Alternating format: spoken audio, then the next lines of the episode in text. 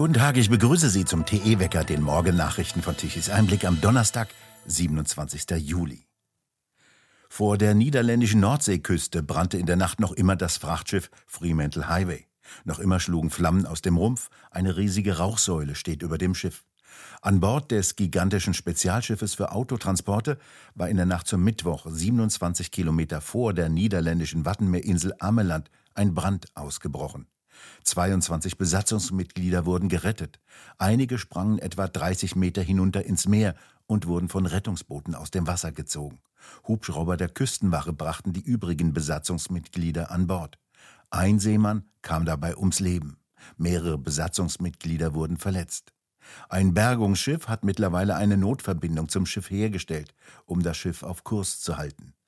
Das Feuer könne noch nicht gelöscht werden, solange das Schiff nicht stabilisiert sei, sagte eine Sprecherin der niederländischen Küstenwache der Nachrichtenagentur AFP. Das Löschen des Feuers kann zu Stabilitätsproblemen führen, wenn Wasser ins Schiff gepumpt wird. Die 23 Besatzungsmitglieder hatten noch versucht, das Feuer auf dem 200 Meter langen und 32 Meter breiten Schiff einzudämmen, doch der Brand breitete sich zu schnell aus. Das gigantische Spezialschiff für Autotransporte war am Dienstagabend in Bremerhaven mit fast 3000 Fahrzeugen mit Ziel Port Said in Ägypten gestartet. Darunter befanden sich 25 Elektroautos. Nach ersten Erkenntnissen der Küstenwache brach kurz danach im Bereich der Elektrofahrzeuge der Brand aus. Mittlerweile schlagen Versicherungen Alarm. Elektrofahrzeuge seien ein Risiko für Fähren und Transportschiffe. Unglücke dieser Art werde man in Zukunft noch häufiger zu beobachten haben, sagten Experten des Versicherungskonzerns Allianz. Brände seien mittlerweile die Hauptursache für Schiffsverluste. Und Ursache für das Brandrisiko sei der Transport von Elektrofahrzeugen und sonstigen Waren, die mit Lithium-Ionen-Akkus betrieben würden. Beschädigte Batteriezellen oder Kurzschlüsse könnten zu Bränden führen, die sich selbst weiter anfachen und sogar Explosionen verursachen könnten. Brennende Lithium-Ionen-Akkus sind praktisch nicht zu löschen, wenn sie einmal in Brand geraten sind wobei brennen das falsche Wort ist, denn es ist keine Reaktion mit Sauerstoff aus der Luft, keine Oxidation, die mit Sauerstoffentzug durch Löschwasser oder massiven CO2-Einsatz zum Beispiel recht schnell zu beenden wäre, sondern es sind Kurzschlüsse, die sich wie eine Art Kettenreaktion durch die Zellen des Akkus fortsetzen. Vor der niederländischen Küste wird damit gerechnet, dass dieser schwimmende 18.500 Tonnen schwere Koloss noch mehrere Tage lang brennt. Am Mittwochabend haben die Vermittler im Schlichtungsverfahren zwischen der Deutschen Bahn und der Eisenbahn- und Verkehrsgewerkschaft EVG einen Kompromissvorschlag vorgelegt. Der Vorschlag des früheren Verteidigungs- und Innenministers Thomas de Maizière und der Arbeitsrechtlerin Heide Pfarr sieht eine stufenweise Erhöhung der Entgelte um 410 Euro vor. Die erste Stufe in Höhe von 200 Euro soll noch im Dezember dieses Jahres kommen, die zweite im August 2024. Außerdem soll es im Oktober eine Einmalzahlung in Höhe von 2850 Euro geben. Als Laufzeit schlugen beide 25 Monate vor. Zusätzlich solle es noch strukturelle Entgelterhöhungen für bestimmte Berufsgruppen geben. Laut EVG könnten damit rund 70.000 Beschäftigte pro Monat noch einmal 100 Euro zusätzlich erhalten. Über den Vorschlag müssen jetzt noch die zuständigen Gremien beider Seiten entscheiden. Bei der Bahn gilt die Zustimmung als Formsache und bei der EVG entscheidet am Freitag der Bundesvorstand über den Schlichterspruch. Anschließend müssen die Mitglieder in einer Urabstimmung darüber abstimmen. Ein Tarifabschluss könnte Ende August vorliegen. Dies wäre laut de Maizière der höchste und teuerste Tarifabschluss in der Geschichte der Deutschen Bahn. In Deutschland ist die Lebenserwartung während der Pandemie gesunken. Dies teilte das Statistische Bundesamt in einer Pressemitteilung mit. Die durchschnittliche Lebenserwartung betrug bei Geburt im Jahre 2022 für Frauen 82,9 Jahre und für Männer 78,2 Jahre. Wie das Statistische Bundesamt weiter mitteilte, habe sich die Lebenserwartung im Vergleich zum letzten Jahr vor der Pandemie 2019 in den drei Jahren der Corona-Pandemie insgesamt deutlich verringert, sowohl bei Männern als auch bei Frauen um 0,6 Jahre. Bei den Frauen habe es auch im Vergleich zum Vorjahr einen weiteren Rückgang um 0,2 Jahre gegeben, während die Lebenserwartung der Männer im Jahre 2022 im Vergleich zu 2021 nahezu konstant geblieben sei. Die Lebenserwartung bei Geburt fasst die Sterblichkeit über alle Altersjahre hinweg in einem Wert zusammen. Dieser ist von der Altersstruktur und von der Größe der Bevölkerung unabhängig. Ein Londoner Gericht hat den amerikanischen Schauspieler Kevin Spacey in allen Punkten der Anklage freigesprochen. An den Vorwürfen der sexuellen Belästigung war danach nichts dran. Spacey war vorgeworfen worden, seine Machtstellung als Theaterchef und Filmemacher genutzt zu haben, um vier andere Männer zum Sex zu nötigen. In allen Anklagepunkten hat ihn die Jury jetzt entlastet. Zwar habe er durchaus Sex gehabt, sagte Spacey vor Gericht, aber der sei einvernehmlich gewesen. Er habe niemandem eine Karriere dafür versprochen. Die Karriere des früher sehr erfolgreichen Schauspielers wurde durch die Vorwürfe plötzlich unterbrochen.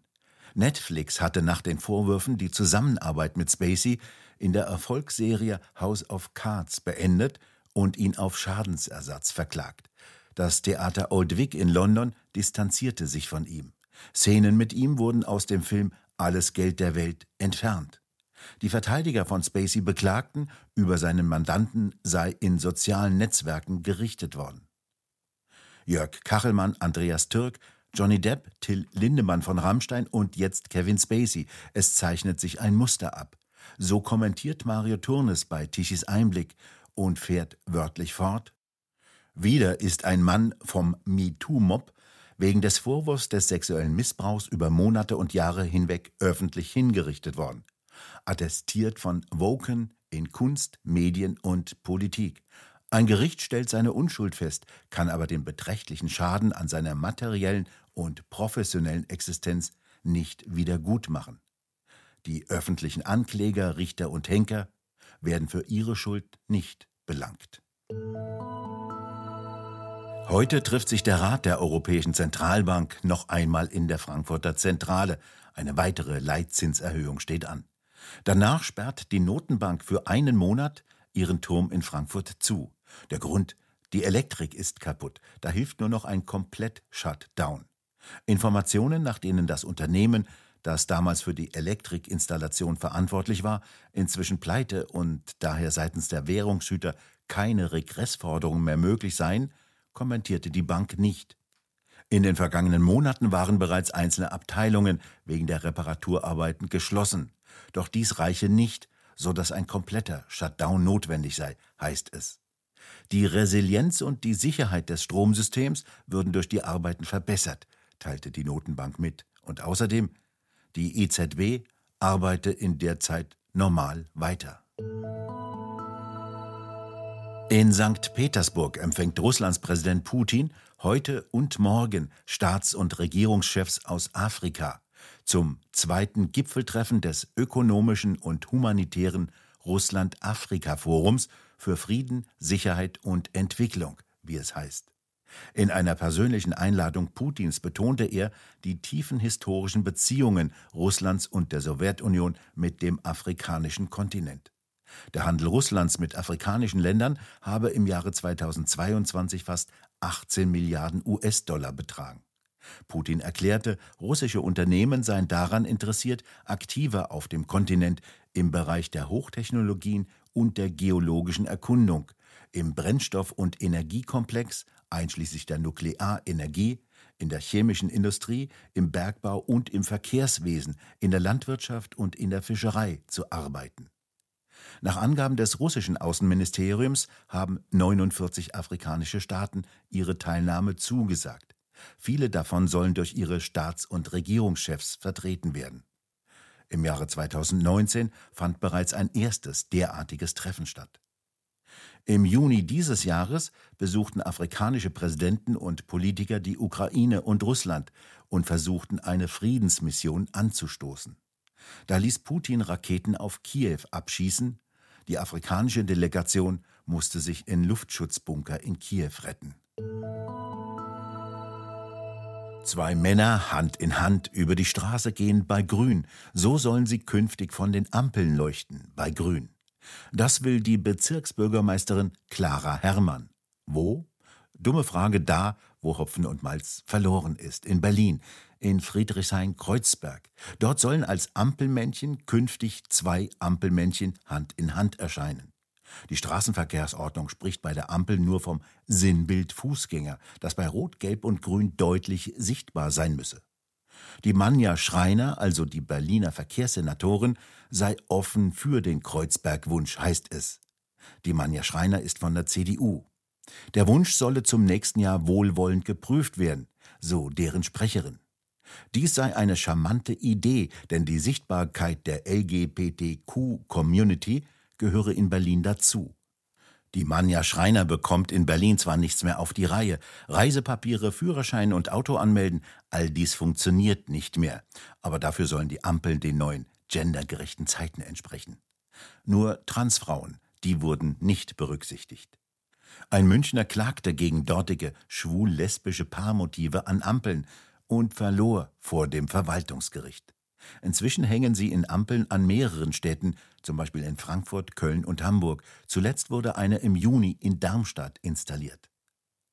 81 Prozent der Befragten waren bei einer Leserumfrage der BZ Berlin übrigens gegen sogenannte queere Ampeln. Die jetzigen Ampelmännchen würden ausreichen. Ein Tief auf dem Atlantik bestimmt heute das Wetter. Eine Warmfront sorgt für Regen, der auf breiter Front aus dem Westen kommt. Ein Regenschauer jagt heute den nächsten und kann auch erhebliche Mengen an Wasser mitbringen. Lediglich ganz im Süden und im Osten bleibt es eher trocken. Dort kommt am Nachmittag immer häufiger die Sonne durch. Gegen Abend und in der Nacht zum Freitag treten auch im Osten Schauer auf. Die Temperaturen bewegen sich von 18 Grad im Norden wie in Hamburg, 19 Grad in Köln, über 24 Grad in Dresden bis zu 25 Grad im Süden in Freiburg. Einen richtigen Sommer deuten die Wettermodelle auch für die kommende Woche nicht an. Es bleibt weiterhin unbeständig. Eine schlechte Nachricht für die Landwirte, vor allem im Norden, die aufgrund zu großer Nässe nicht auf ihre Felder kommen und ihre Ernte einbringen können. Und nun zum Energiewendewetterbericht von Tichys Einblick. Nach den Daten der Agora Energiewende benötigte Deutschland gestern Mittag um 12 Uhr eine elektrische Leistung von 69 Gigawatt. Davon kamen von den konventionellen Kraftwerken 17 Gigawatt. Knapp 26 Gigawatt an elektrischer Leistung lieferten die Photovoltaikanlagen und 14,5 Gigawatt die Windräder um 12 Uhr mittags. Abends um 20 Uhr war es bereits wieder vorbei mit der sogenannten erneuerbaren Energie. Die Sonne ging unter und der Wind legte sich schlafen. Und Deutschland musste wieder den gesamten Tag über Strom importieren. Abends um 20 Uhr sogar fast 15 Gigawatt an elektrischer Leistung zu einem horrenden Preis von 120 Euro die Megawattstunde. Früher lag ein normaler Preis für eine Megawattstunde bei etwa 60 Euro. Wir bedanken uns fürs Zuhören. Schön wäre es, wenn Sie uns weiterempfehlen. Weitere aktuelle Nachrichten lesen Sie regelmäßig auf der Webseite tichiseinblick.de und wir hören uns morgen wieder, wenn Sie mögen.